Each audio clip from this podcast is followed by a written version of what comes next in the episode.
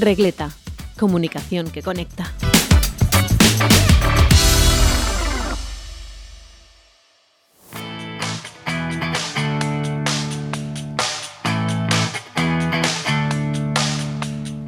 Bienvenidos a un nuevo episodio de Regleta. Casi seguro que el 99% de las personas que estáis escuchando eh, este episodio habéis escuchado la palabra SEO. Y estoy también seguro que el 95% seguramente sabéis lo que es y lo que significa. Pero, ¿cuántos conocemos sus aplicaciones realmente efectivas? Por esta razón, esta semana hemos traído como invitado a Juan González Villa, especialista en SEO, que nos va a ayudar a resolver este tipo de dudas. ¿Qué tal, Juan? ¿Cómo estás? Hola, ¿qué tal? Pues nada, encantado de que me hayas invitado y de poder estar aquí hablando de SEO, que es lo que más me gusta. Como es costumbre en este podcast, para comenzar, nos gusta que los invitados se, se presenten. Así que cuéntanos un poco quién es Juan González, a qué te dedicas, qué te gusta, cuáles son tus hobbies o, en resumen, lo que mejor te defina. Bueno, pues yo me dedico al SEO profesionalmente. Eh, el nombre que tiene esta profesión es eh, consultor SEO, ¿vale?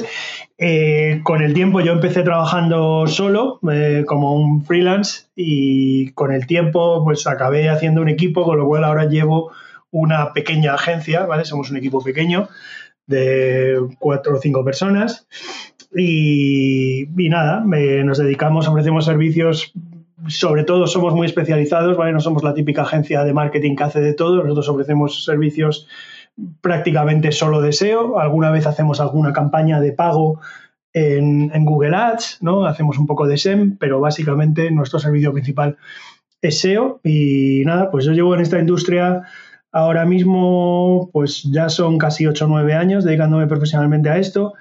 Antes eh, venía del mundo audiovisual, ¿vale? Yo estudié periodismo, y estuve en el mundo de, la televisión y también un poquito del cine y tal.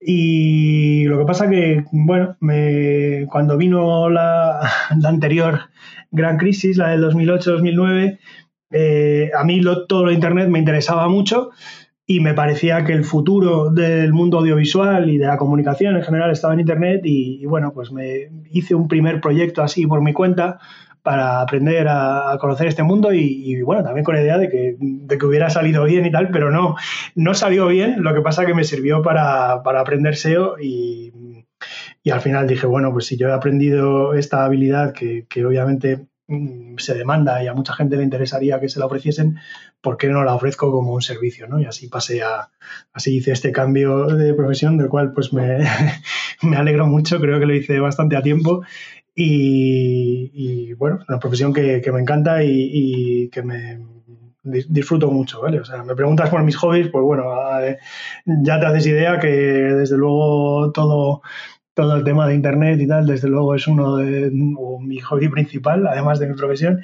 Y bueno, como otras cosas, para, mm, para quien me quiera conocer, pues me gusta mucho eh, hacer cosas al aire libre, pasear a mis perros y tal, ese tipo de senderismo, tal, ese tipo de cosas me gustan. Es lo que me despeja un poquito de, tanto ordenador y, tanto internet, ¿no? Perfecto, muchas gracias por, por, esa introducción. Como he mencionado también al principio, eh, no nos vamos a parar a hablar acerca de la definición de SEO, ya que eso vamos a darlo por entendido, o si alguna persona que está escuchando no sabe lo que es, puede rápidamente informarse que no hace falta que nos paremos en eso. Pero me gustaría que empezáramos hablando acerca un poco de los parámetros que establece Google normalmente cada año con respecto al posicionamiento y si ha habido novedades durante este 2021 y si se prevén nuevos cambios para este 2022. ¿Hay nuevas reglas que tengamos que cumplir dentro de, esas métricas de SEO que nos establece?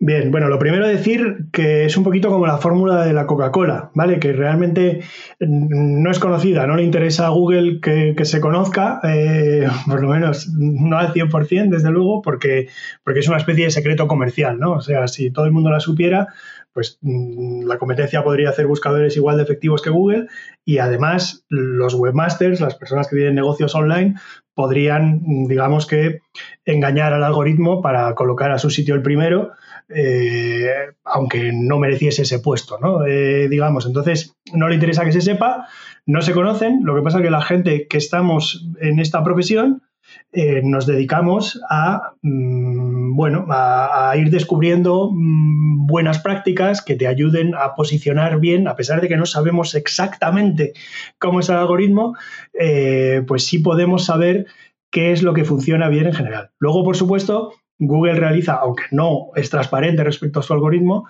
realiza un poquito de comunicación eh, de cara al público respecto a ciertas cosas, y eso es un poco lo que tú me estás preguntando, entiendo, que les, que les interesa que mm, todo el ecosistema de webs del mundo y tal, que les interesa que adapten, pues por, por diversas razones, ¿vale? Y entonces dicen, pues ahora hemos cambiado tal cosa, se ha hecho un cambio en el algoritmo y a partir de ahora eh, vamos a premiar, por ejemplo, esto ha ocurrido en 2021, vamos a premiar en teoría a las webs que carguen más rápido en móvil y que den una mejor experiencia de usuario en móvil. ¿vale?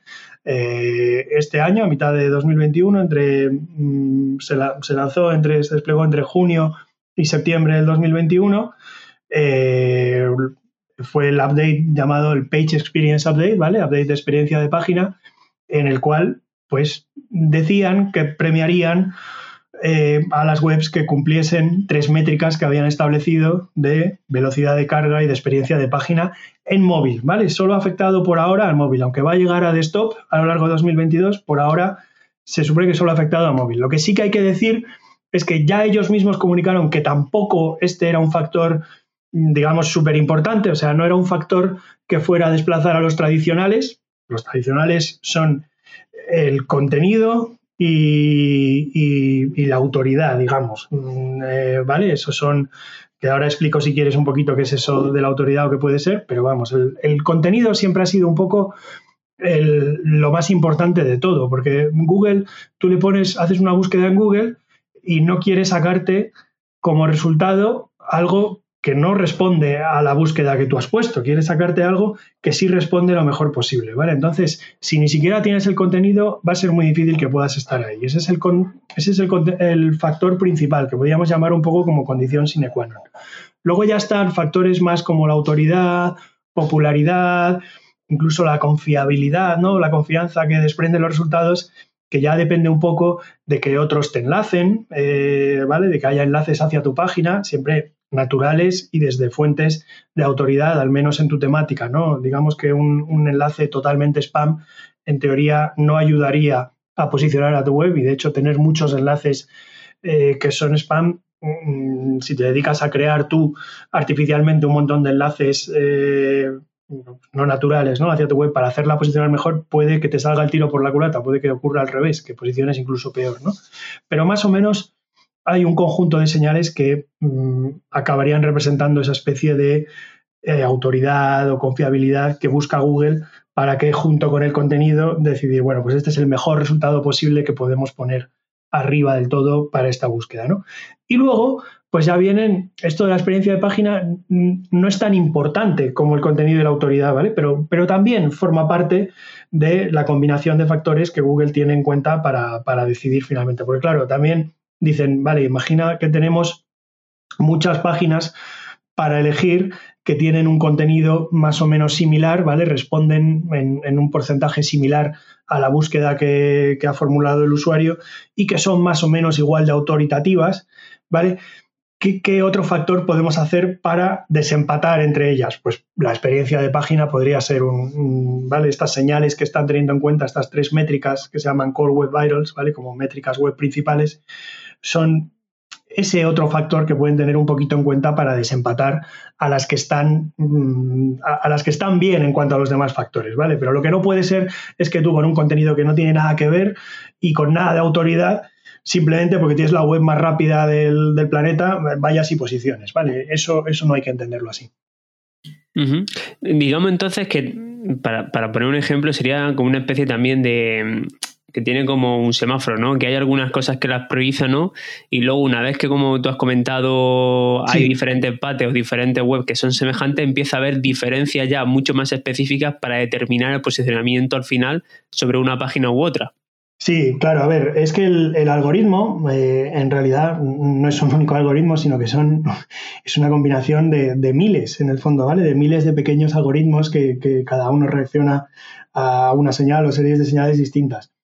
Y entonces, pues claro, no hay que pensar eh, es muy difícil que con un pequeño factor, además controlable y tal, como esto de, la experiencia de página, que tú puedas darle completamente la vuelta a, tu posicionamiento, ¿no? O sea, no vas a pasar de 0 a 100 eh, por, mejorar un poquito la, experiencia de página y tal. Es una, efectivamente, es una señal más entre muchísimas más, ¿vale? Y desde luego no es la más importante. Lo que pasa que eh, también a veces hay que mirar un poquito más lejos de lo que es únicamente Google o lo que son únicamente los buscadores y hay que mirar a lo que son tus usuarios. O sea, a mí me parece que aunque no tenga una importancia tan grande para el algoritmo de Google a la hora de posicionar, no cabe duda de que a efectos de tus usuarios es mejor tener una web rápida y es mejor tener una web en la que eh, los elementos de diseño no, cambian, no pegan saltos, ¿vale? Esa es otra de las métricas, eso se llama Cumulative Layout Shift, es una de las métricas que tienen en cuenta. ¿Sabes cuando estás, cuando estás empezando a cargar una página y a lo mejor sale un, un párrafo de texto, sale arriba y hay un enlace en el que quieres hacer clic y llevas el dedo para allá, pero de repente se carga una imagen y, desplaza todo ese párrafo de texto hacia abajo, porque la imagen antes no estaba y ahora de repente aparece ahí una imagen o un anuncio. ¿Vale? Eso pasa mucho en móvil y, enfada bastante porque a veces tú querías hacer eh, clic en un botón, ¿no? Clic en un enlace cualquiera y acabas haciendo clic por accidente en un anuncio. Pues en páginas deportivas pasa constantemente. Pasa constantemente. yo, lo veo mucho constantemente. No sé si lo han corregido a, estas alturas ya, pero yo lo veía mucho en Twitter, ¿vale? A mí me, cabreaba mucho una época con Twitter que yo quería hacer, eh, hacer clic en un tweet y joder, me cambiaba y cambiaba completamente el timeline y aparecían otros tweets que no se sabía de dónde habían aparecido ¿vale? Pues, pues ese es un, factor que incluso vamos a suponer que solucionarlo no te haga posicionar mucho mejor. Pero no cabe duda de, que a tus usuarios les va a gustar más, ¿vale? Lo que pasa que eh, es complejo porque, por ejemplo, para webs que viven de la publicidad, de los anuncios, de banners, pues eh, a veces mm, casi que para satisfacer a Google y para aprobar esta, esta regla casi como que tienen que limitar mucho la publicidad que ponen y tal, ¿no? Y entonces dicen, bueno, a ver, yo, vale, sí, quiero, quiero eh, satisfacer a Google y quiero satisfacer a los usuarios, pero no puedo renunciar a mis ingresos, ¿no? Por ahora no tengo otro sistema y, soy un poco... Yo ahí digo que, que, hay veces que las webs de medios y tal están un poco presos de la publicidad, ¿no? Y por eso se acaban dando esas malas experiencias, eso que comentas tú de las webs deportivas, ¿no? Eh, pero sí, pero al final generas tanto contenido que terminas posicionando por muchos otros factores, ¿no? Claro, claro. O sea, eh, no cabe duda que el, que el, contenido es lo más importante. O sea, si alguien está buscando, imagínate, en el tema de los medios también está el factor del de la noticia reciente, ¿no? El hecho de que algo sea reciente o tal. Imagínate que tú estás buscando información sobre una noticia que acaba de darse, ¿no? De repente un, fichaje bomba que acaba de producirse eh, en las últimas horas y por ahora, em, digamos que solo han publicado dos o tres medios sobre ello y tal. Si tú buscas eso, si Google ya lo ha indexado, que a, a estos grandes medios deportivos les indexa súper rápido, va a aparecer, ¿vale? O sea, porque es lo que tú estás buscando, Google sabe que es eso y, te va a poner los dos, tres medios que ya han publicado sobre ello, te, los va a poner arriba. Si su página carga de espacio, si tienen un montón de anuncios y si sucede un montón esto del Cumulative Layout Shift, da igual, los va a seguir posicionando, ¿vale? lo que pasa es que si estamos hablando de que hay tres, ¿vale? Que han, que han colocado este contenido y ya lo tiene Google indexado y tal, y resulta que entre los tres hay uno que tiene mucha mejor eh, experiencia de página, podría ser que lo coloque, que lo coloque primero, ¿vale? Eh, si, digamos están en, en, igualdad respecto a los demás factores importantes. Has mencionado antes, al principio, el tema de los enlaces, ¿no? Sí. Eh, creo que se llama eh, backlinks, creo que se conoce el nombre técnico, ¿puede ser? Backlinks, sí. Sí, como las estrategias de, que otras páginas mm, eh, tengan tu enlace para que otra persona pueda llegar a ti. Siempre he tenido muchas dudas sobre este tipo eh, de estrategias. Eh, sobre todo, primero, ¿cómo se pueden llevar a cabo? Porque claro, si tú estás empezando o algo, ¿cómo haces tú para que páginas eh, de tu entorno eh, tu, enlace, a no ser que tú seas un, medio, ¿no? Por ejemplo, un blog y tú escribes y, él te escribe y esas cosas, si eres simplemente, yo qué sé, una tienda de mascotas, ¿no? ¿Cómo puedes llevar a cabo esa estrategia primero? Eh, y luego, con respecto al tema de comprar enlaces o artículos patrocinados con enlaces, ¿Google es capaz de detectar este tipo de acciones para penalizarlas o es más bien simplemente una recomendación de que la gente no lo haga? Pues, a ver, eh, eh, preguntas por un tema que, genera un debate casi inacabable, ¿vale? En, el mundo profesional del SEO y tal. O sea, digamos que la respuesta definitiva, salvo en Google, eh, al final no la tenemos ninguno. Y, hay diversas, casi podríamos decir que hay diversas escuelas respecto a cómo actuar con el tema de los backlinks y tal. Lo primero a decir es que mm, esto de los backlinks eh, fue el elemento que hizo a Google hace ahora ya 20 años eh, sobresalir respecto al resto de buscadores. Los buscadores antes de Google no mm, prácticamente ninguno ranqueaba a las páginas teniendo en cuenta los backlinks que hubiera hacia ellas, sino que simplemente con tal de que hubieran puesto tal keyword en el título o la tuvieran el contenido, ya los posicionaban, con lo cual eh, se podía trucar muy fácilmente porque ponías la keyword ahí como un montón de veces repetida eh, y tal, y, los buscadores te, ya te posicionaban aunque nadie te hubiera enlazado nunca, ¿no? También era Internet en aquellos en aquella época era Internet mucho más pequeño y, todavía se enlazaba menos y tal, ¿no? Pero bueno, pero Google eh, descubrió este sistema que decía, bueno, si, si las webs del mundo votan por otra, eh, o sea, es como una especie de concurso de popularidad, ¿no? O sea, vamos a fiarnos de los votos que están emitiendo las webs del mundo mediante los enlaces. Y entonces, en esa época y los años inmediatamente eh, posteriores, era muy, muy importante.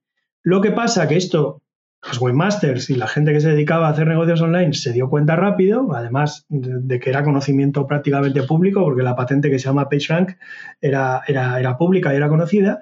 Y entonces, pues rápidamente la gente dijo, vale, pues esto es fácil de, esto es fácil de simular, ¿no? Eh, yo me pongo a crear enlaces y tal, y posiciono. Entonces, ¿qué pasó? Que hubo un gran auge del spam de enlaces y, Google se, se veía se las veía y se las deseaba para no posicionar a gente que lo único que había hecho era crear enlaces artificialmente. Con lo cual empezaron a, digamos que, pues moderar un poco el efecto de los enlaces que tenía y sobre todo a buscar fórmulas para contar algunos enlaces.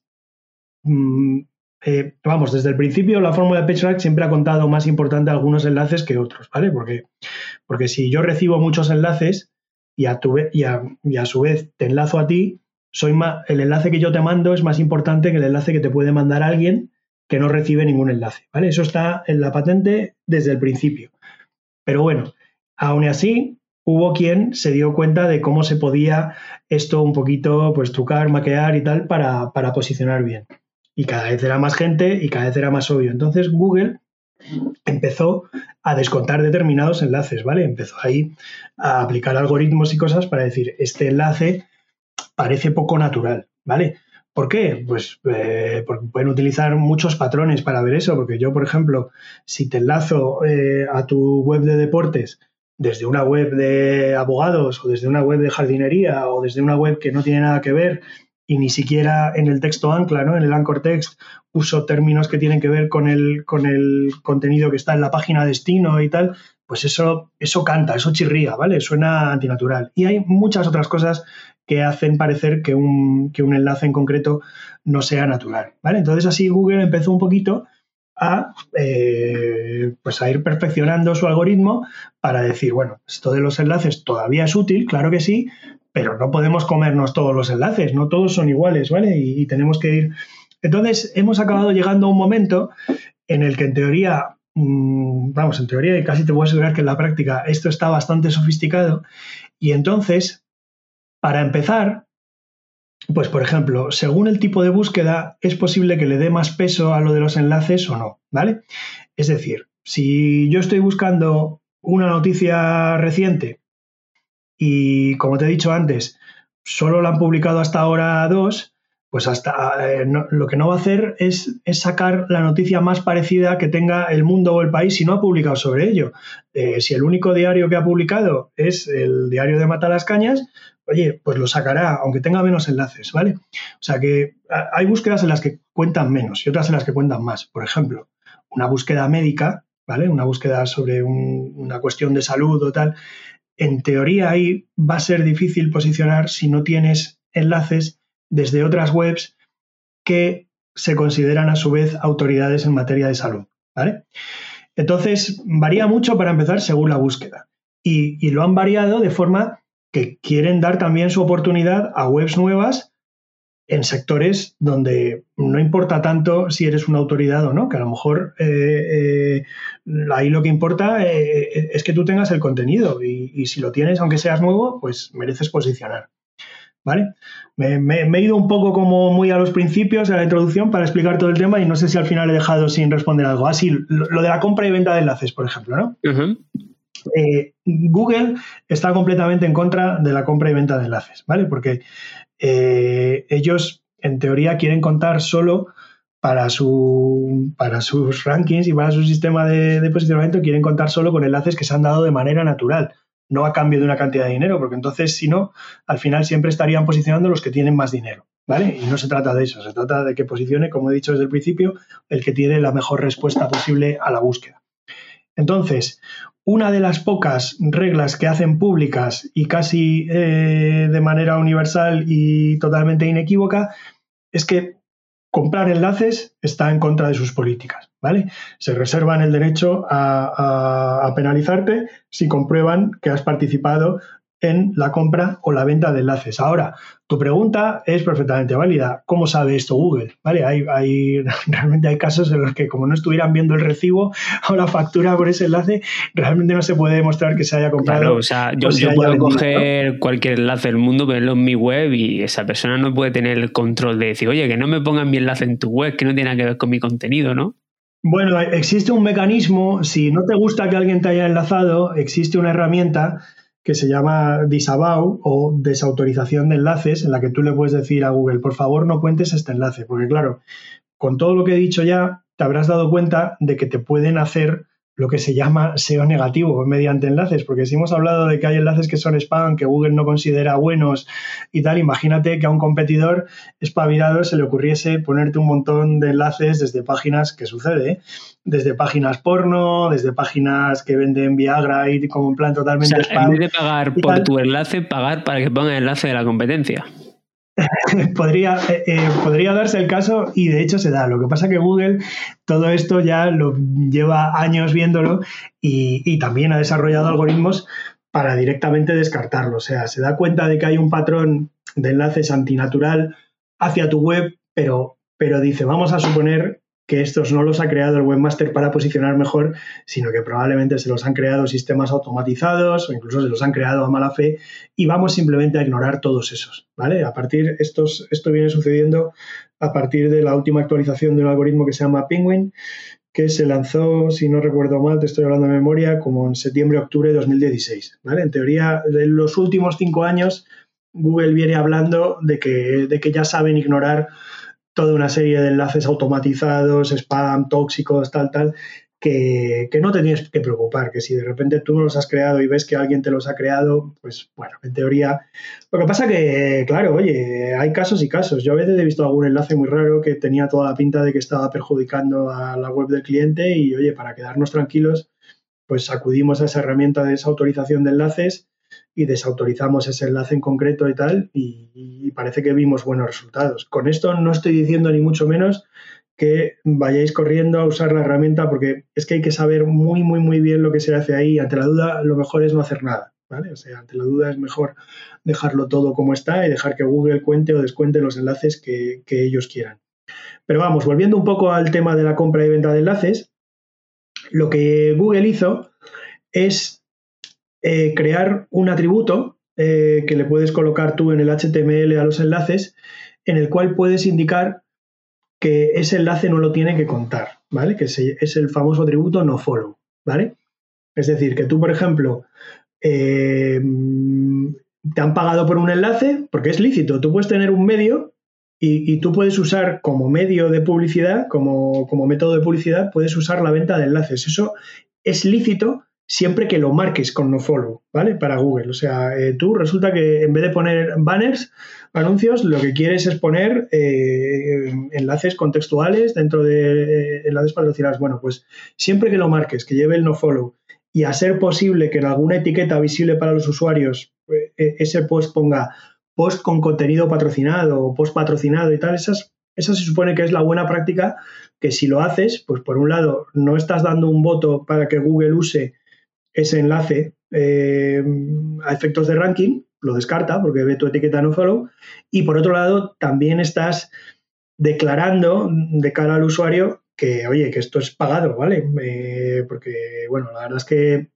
Internet, pues, pues ya sabemos todos cómo se desarrolló. Eh, era muy un salvaje oeste al principio, donde cada uno podía publicar lo que quería y digamos que mm, lo primero fue hacer publicidad de formas muy, muy, muy encubiertas, que no se le, no se le avisaba al lector de que cierta recomendación que hacías ahí no era una recomendación que hicieras porque tú lo habías probado y te gustaba mucho, sino que lo hacías porque te estaban pagando. ¿Vale? Y entonces, pues eso, eh, por ejemplo, en otros medios tradicionales, en la televisión, en la radio y tal, eso se supone que no se puede hacer. Y de hecho hay organismos velando porque en general no se haga y suelen poner multas a los medios que lo hacen y tal. ¿Vale? Se supone que cuando algo es publicidad tiene que estar avisado. ¿Te acuerdas de la televisión que salía ahí a veces debajo public reportaje? Sí, bueno, eh, hoy en día en las plataformas de stream como también YouTube, Twitter, todas básicamente dentro de las políticas te obligan a que cuando alguien te patrocina algo... Eh, claro, claro, lo de los influencers también en las redes sociales Efectivamente, lo de los influencers en redes sociales ha sido también muy salvaje oeste y al principio eh, nadie, nadie declaraba si un tweet era que, que le habían pagado o lo hacía porque de verdad. Todo lo que representaba el influencer era mágico, ¿no? Sin, sin, y a mí no siempre era como, no, a mí no me han pagado y se notaba un montón que estaba patrocinado, pero bueno. Y se notaba, ¿no? Claro, pero al final, ya al final los organismos de publicidad acaban actuando ahí y dicen, oye, eh, al final se le van a poner multas a influencers de redes sociales y tal que no estén. Pero claro, podríamos hacer la misma pregunta que Google. En el fondo, ¿cómo lo saben? O sea, a, la hora de ponerte una multa, ¿cómo saben de verdad si te han pagado o no? ¿no? Pues hombre, eh, la verdad que Google al final lo que hace es lo mismo que he explicado antes, aplicar patrones y decir, este enlace no me parece natural aquí, tiene toda la pinta de que ha sido pagado porque mm, tiene todos los rasgos que tiene un montón de enlaces que sabemos que son pagados y tal. Y, bueno, digamos que a lo mejor no te colocan una penalización por uno solo, más bien lo que harán será ignorarlo, pero como vean que una y otra vez, una y otra vez estás abusando de, de bien de compra de enlaces que apunten hacia ti o bien de venta de enlaces que salgan de tu web hacia otros, te llegan penalizaciones. ¿eh? O sea, al final te llega un aviso a tu Google Search Console y, te dicen notificación de acción manual por eh, esquemas artificiales de, enlaces, ¿no? O compraventa de enlaces, o ya no me acuerdo exactamente el, lenguaje que usan en, el aviso, pero, vamos, acaba llegando. Y, cuando te llega una de esas, pues empiezas a ver que tu tráfico orgánico desciende bastante. Como sé lo puedes quitar como sé que va mal de tiempo, te voy a hacer dos preguntas más, ¿vale? Para que podamos llegar a tiempo. podríamos tirar aquí hablando una, una, hora más. El tema del SEO tiene tantas preguntas. Ese es el peligro de. Pero me gustaría. Es el de hablar conmigo de SEO. No, no hay problema. Mira, sobre todo porque eh, cuando uno siempre está empezando, ¿no? Eh, se requiere mucho de utilizar plugins, ¿no? Entonces, mi pregunta viene encaminada de esta forma. ¿Hasta qué punto son efectivos los plugins de SEO? Por ejemplo, Yoast, Ragman, todo este tipo de plugins que hay. O sea, ¿te solucionan la vida o hay que ir un, un paso más allá? Y si hay que ir un paso más allá, ¿qué acciones se pueden hacer independientemente de los plugins? Todo esto a usuarios, ¿no? Pensando que, no son profesionales del SEO, pero mm, no tienen recursos para contratar a un profesional y necesitan, pues, medio posicionarse con su competencia.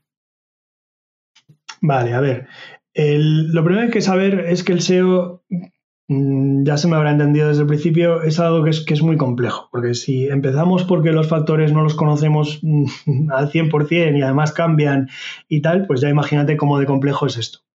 Entonces, los plugins en cualquier plataforma, en WordPress, en, en la que sea, normalmente son cosas que tú lo pones y arregla un problema concreto. ¿Vale? Es decir, tú tenías un problema, una necesidad, una carencia concreta antes, y al meterle el plugin es como darle a un botón, ahora ya sí hace eso que necesitabas y cuando no estaba el plugin puesto no lo hacía. Vale, entonces pensar en, el SEO en términos de algo que puedes poner un plugin y que al instalar el plugin ahora ya tienes el SEO hecho y antes de tener el plugin no tenías el SEO hecho, eso es, es absurdo, es imposible. ¿Vale? Entonces, desde ese punto de vista, eh, no debemos pensar que si yo no estoy recibiendo nada de tráfico de Google, por poner un plugin, de repente va a ser todo mágico y va a funcionar súper bien, ¿vale? Sí que es verdad que hay veces que tienes algún problema que evita que llegue tráfico orgánico a tu página, como puede ser que a lo mejor tienes colocado un no index en todo el sitio, ¿vale? Un no index en todo el sitio quiere decir que le estás dando a Google la orden de que no indexe tus contenidos. Si no indexe tus contenidos es imposible que ranquees. Entonces hay veces que, tú eso no lo sabías porque no tienes ni idea de SEO y alguien te dice, oye, instala el plugin este, el Yoast y tal, y lo instalas y en el momento que instalas el plugin te avisa, oye, que no estás indexando tus contenidos, dale este botón y a partir de ahora ya sí vas a indexar. Y haces eso y bueno, pues a partir de ahí, claro, ya empiezas a recibir tráfico orgánico. Antes era imposible, ahora ya empiezas a recibir algo. No, sé cuánto, no, no, no creo que, pases de, de cero a, a, un millón de visitas diarias, pero empiezas a recibir algo. Entonces, si tú estuvieras haciendo un fallo así de gordo y así de clamoroso, el plugin te puede ayudar a verlo y probablemente además la solución va a ser tan fácil como darle un botón. Es decir, que si te estaba sucediendo algo así, para eso no necesitas contratar a un consultor SEO ni una agencia SEO, sino que simplemente el plugin te lo va a arreglar.